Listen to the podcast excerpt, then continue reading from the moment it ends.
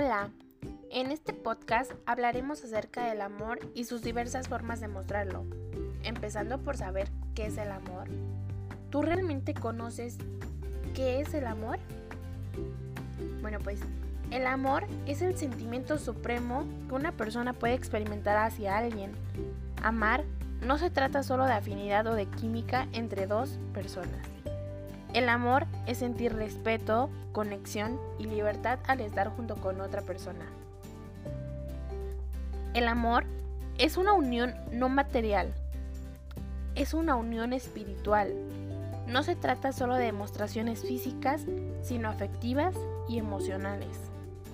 El amor implica tener hacia el prójimo actitudes de comprensión, respeto, ternura y sobre todo compromiso.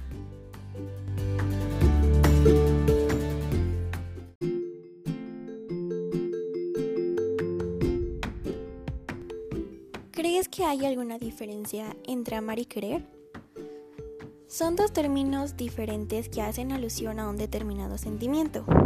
Existen diversas interpretaciones a la hora de detallar la diferencia entre ambos términos. Por un lado, sabemos que está la teoría que afirma que ambos términos, amar y querer, hablan de amor, pero que se utilizan uno u otro según el tipo de amor del que se hable. El término amor se utiliza en relación al amor de pareja y el querer a relaciones de amistad o familiares. Sin embargo, existe otro punto de vista. Es donde amar es un sentimiento más profundo que el querer. En este caso, define el amor como un sentimiento desinteresado que solo busca el bien de alguien más sin condiciones y que está formado por lazos que se construyen con el tiempo. Por otro lado, define al querer como un deseo personal de satisfacer una determinada necesidad. Esta perspectiva afirma que el querer implica expectativas y condiciones respecto del otro y hace referencia a una forma de afecto relacionado con la posesión.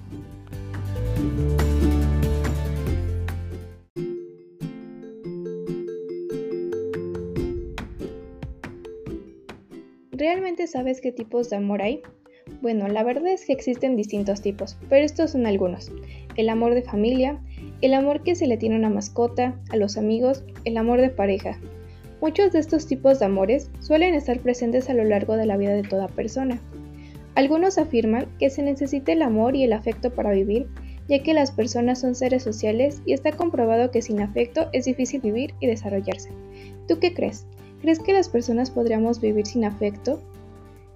Amar a alguien implica hacer cosas y tener gestos desinteresados hacia esa persona, como ayudarla a progresar, animarlo en momentos tristes, ayudarlo a tomar decisiones, estar presente en los momentos malos y buenos de la vida. Eso es lo que realmente es el amor.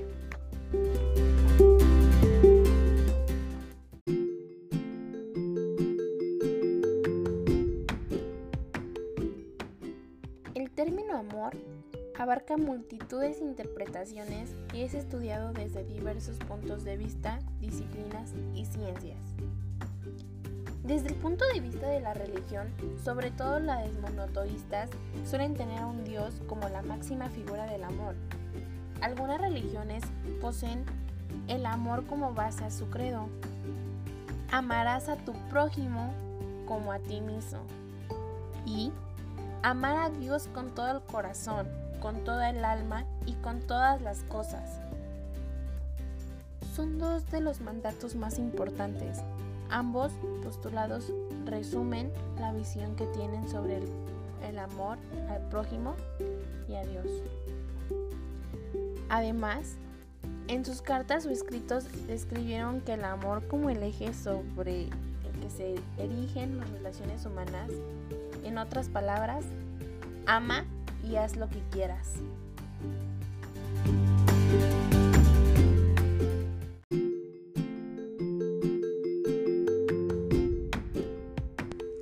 Desde la filosofía, el concepto de amor es un término que ha despertado diversas interpretaciones a lo largo de la historia. Algunas de las definiciones son Platón. Él dijo que el amor es un impulso que busca ir más allá de lo material y acceder a la belleza. Baruch Espinosa. Él define al amor como la alegría acompañada por la idea de una causa exterior. Para él los sentimientos derivan del deseo. George Wilhelm Friedrich Hegel describió al amor absoluto como el yo que se refleja en otro ser diferente. Arthur Schopenhauer describió al amor romántico como aquella inclinación hacia alguien que nace por el instinto sexual. Jorge Ortega y Hassett caracterizó al amor en su libro Estudios sobre el amor. Allí desarrolló temas como las razones del amor y la diferencia entre el amor y el deseo. Simon Bauman introdujo el concepto de amor líquido, que se basa en un individualismo y genera relaciones interpersonales fugaces, superficiales y con poco compromiso.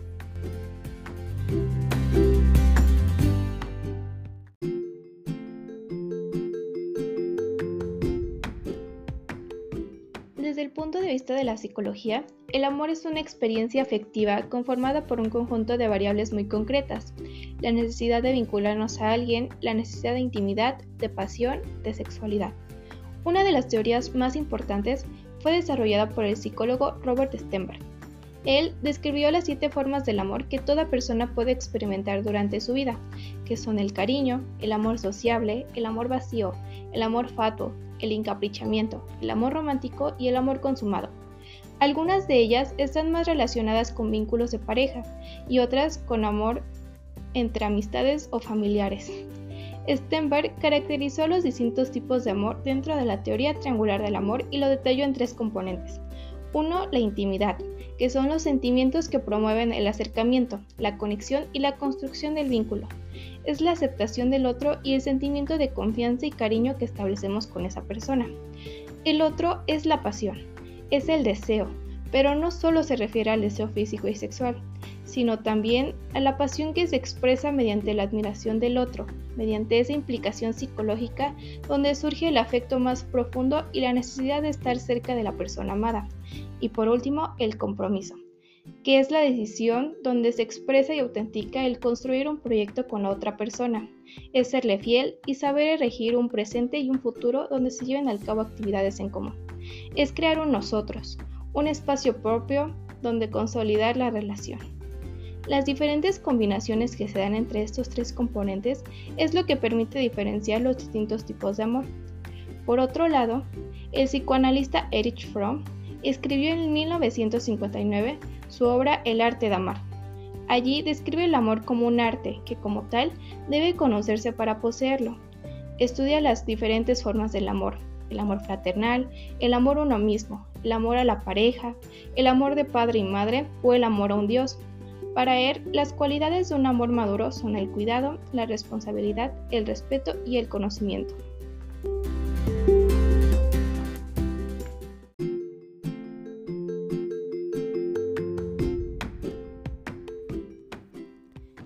Fisher es una conocida antropóloga y bióloga que estudia el comportamiento humano.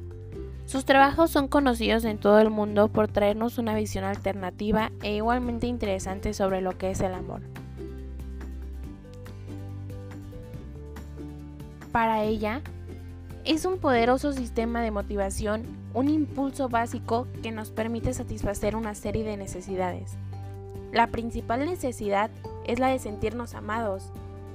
Se trata de toda una serie de dinámicas emocionales caracterizadas por la motivación, el deseo de vinculación, las ganas por compartir vida, proyectos, por formar parte conjunta del proyecto con alguien. El impulso sexual es otro de esos motivantes. Es la búsqueda del placer, de la autosatisfacción. Y por último, el tercer objetivo es el apego. El apego como aspiración para obtener calma y seguridad al lado de alguien. Apego como la evolución del amor romántico para alcanzar la estabilidad y evolucionar como pareja.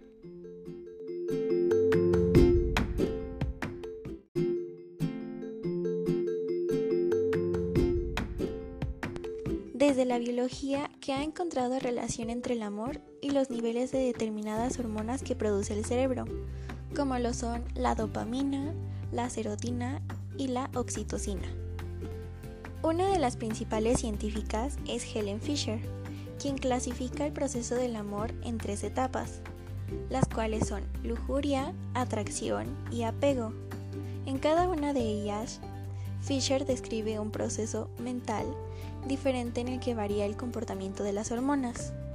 La lujuria se da en el impulso sexual, la atracción en la etapa primaria de una relación y el apego se genera entre dos personas a lo largo del tiempo. Fisher asegura que el amor puede empezar en cualquiera de estas tres etapas, no hay un orden como tal, y comprobó mediante resonancias magnéticas que existen áreas del cerebro que se activan cuando las personas sienten amor hacia su pareja.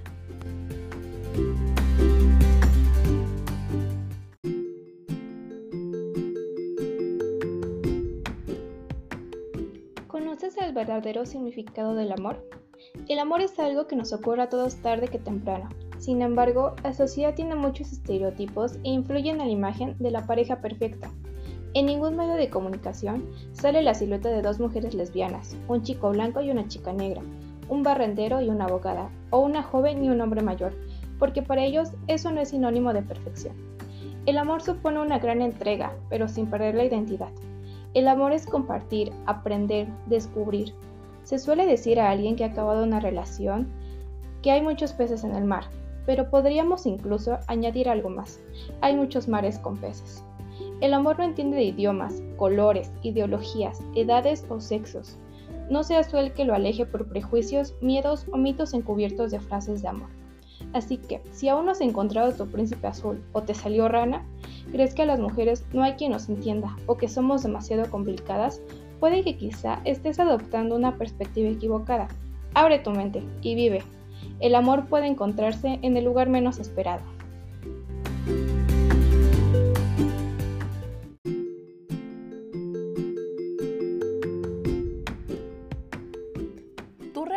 Conoces lo que no es el amor o lo que no se considera amor?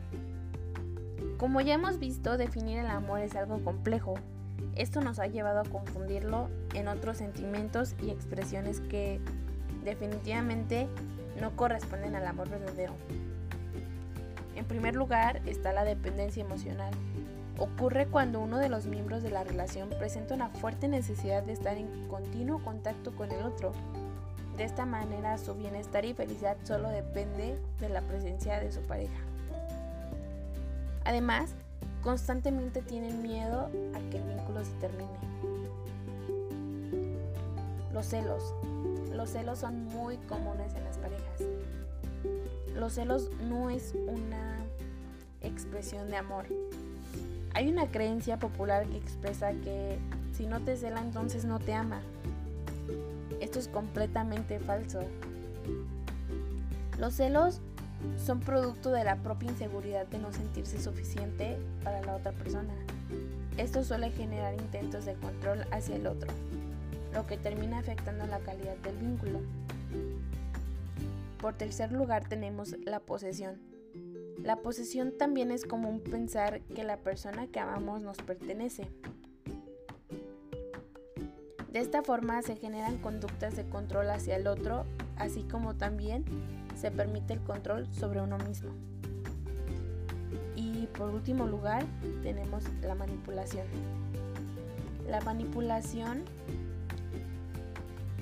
esta es otra forma de ejercer control sobre el otro.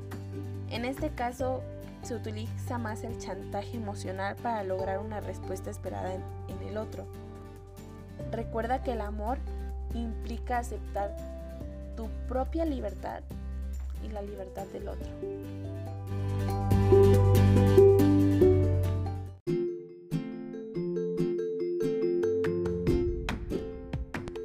¿Cómo ha ido cambiando el amor con el paso del tiempo? Cuando hablamos de amor de antaño, no nos referimos solamente a esos romances de tinta y pluma, de Austen y Shakespeare, sino a las relaciones de hace no más de 40 años, una franja en la que la liberación de la mujer, las nuevas tecnologías o la regulación de ciertos derechos han llevado a transformar radicalmente las parejas. Hace unos cuantos años, la gente era más responsable. llegar tarde en una cita no era posible debido a la ausencia de WhatsApp o Facebook. Los amores no quedaban sometidos a tantas dudas existenciales o ambiciones personales, sino que conformaban verdaderamente la base de algo grande, de una historia en la que había cooperación. Los temporales se soportaban mejor y el compromiso no era un mal temido como es hoy en día. Respecto a los amores de romancero y poesía, sí. Posiblemente antes todo era más edulcorado y pastelón. Pero eso es algo que tampoco ha cambiado hoy en día. Pues si antes podías recitar un poema, hoy puedes comprarlo en estrella ni más ni menos a tu pareja. Ese es posiblemente uno de los rasgos más estereotipados del amor de antaño. La peor de las desventajas era, como muchas veces habrá advertido, el machismo y la condición de una mujer solapada a la condición de miembro sumiso en la pareja, destinada a ejercer un papel de una mujer tradicional, reprimida y dominada por la presencia de los hombres, algunos de los cuales aprovecharon más que otros la situación.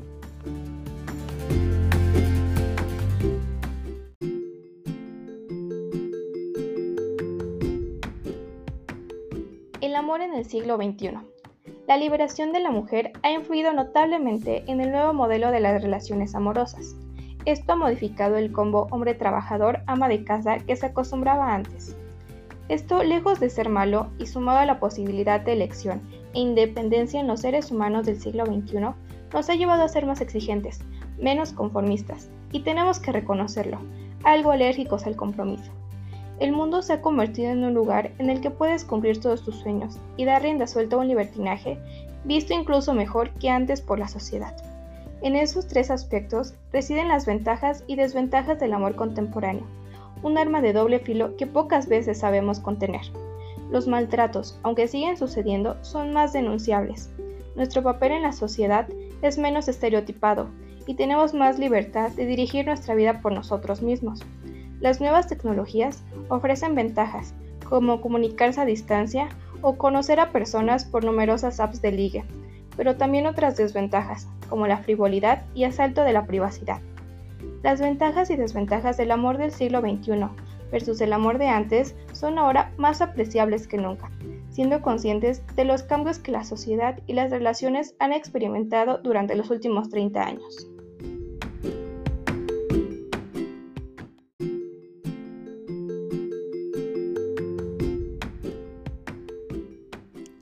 Veces estamos tan acostumbrados a ver lo que se supone que es correcto que nos olvidamos de que cuando existe un interés sincero hacia la otra persona y ganas de tener una vida en común, no debería haber barreras que se interpongan con ello. Y se nos olvida también que lo que mostramos exteriormente, el género con el que nacemos, nuestro color de piel o los rasgos que tenemos, son tan solo la apariencia de algo más valioso. Tenemos que aceptar que lo más grande del amor es precisamente que no conoce límites.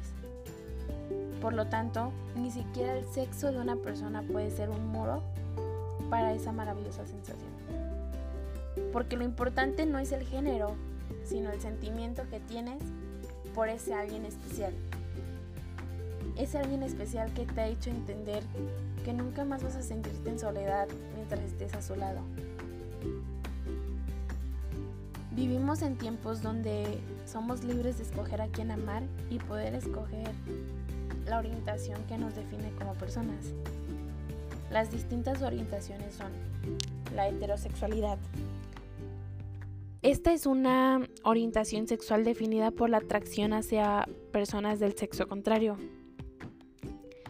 Se trata posiblemente de la clase de orientación más común en todos los países. La homosexualidad. Esta se caracteriza por la atracción sexual dirigida exclusivamente hacia personas del mismo sexo. Popularmente se les conoce a los hombres homosexuales como gays, mientras que a las mujeres como lesbianas. La bisexualidad esa atracción sexual hacia personas del mismo sexo y del sexo contrario, aunque no necesariamente con la misma frecuencia o intensidad en uno u otro. La pansexualidad. Esta atracción es la atracción sexual hacia algunas personas independientemente de su sexo biológico o identidad de género. La diferencia entre la pansexualidad y la bisexualidad es que en el segundo caso la atracción sexual se dirige experimentando a través de las categorías de género, mientras que en la pansexualidad no ocurre esto. La demisexualidad. La demisexualidad se describe como la aparición de atracción sexual solo en algunos casos en los que provienen que se ha establecido un fuerte vínculo emocional o íntimo.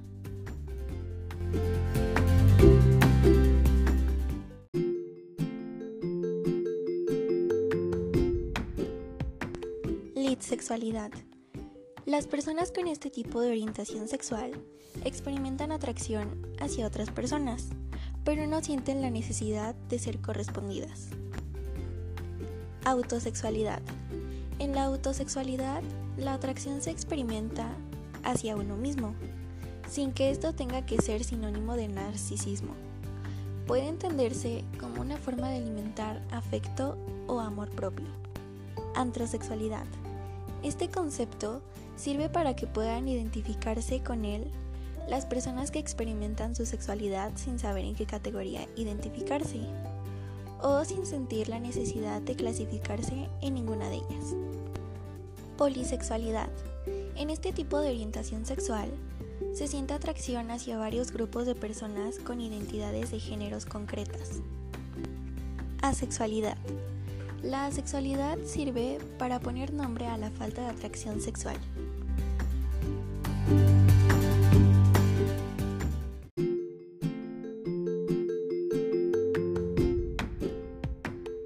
Después de descubrir toda esta información tan interesante acerca de ese sentimiento tan impresionante y hermoso, podemos llegar a la conclusión de que en el amor nada puede ser correcto o perfecto completamente, porque son esas imperfecciones y esos obstáculos las cosas que nos enseñan que se debe amar a la otra persona de una manera incondicional. El amor nos hace felices, nos protege, nos da fuerza. El amor no tiene límites. El amor es tan diverso como tú o como yo. Así que no temas, no discrimines, no niegues derechos a quienes aman y sienten distinto que tú. Porque el amor por tu familia, por tus amigos, por un Dios o por alguien de igual o distinto sexo solo es amor. Porque al final, si es amor, no necesita explicación.